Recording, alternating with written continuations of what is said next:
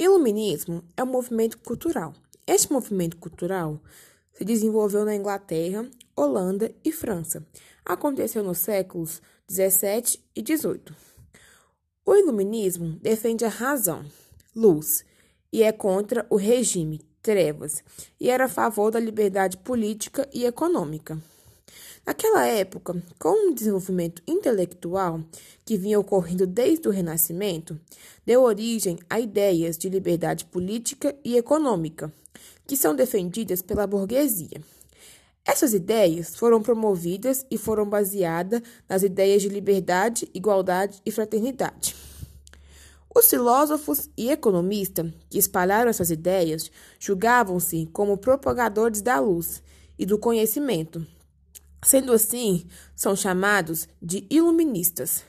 O iluminismo trouxe consigo grandes avanços que, juntamente com a Revolução Industrial, abriram espaço para a profunda mudança política determinada pela Revolução Francesa.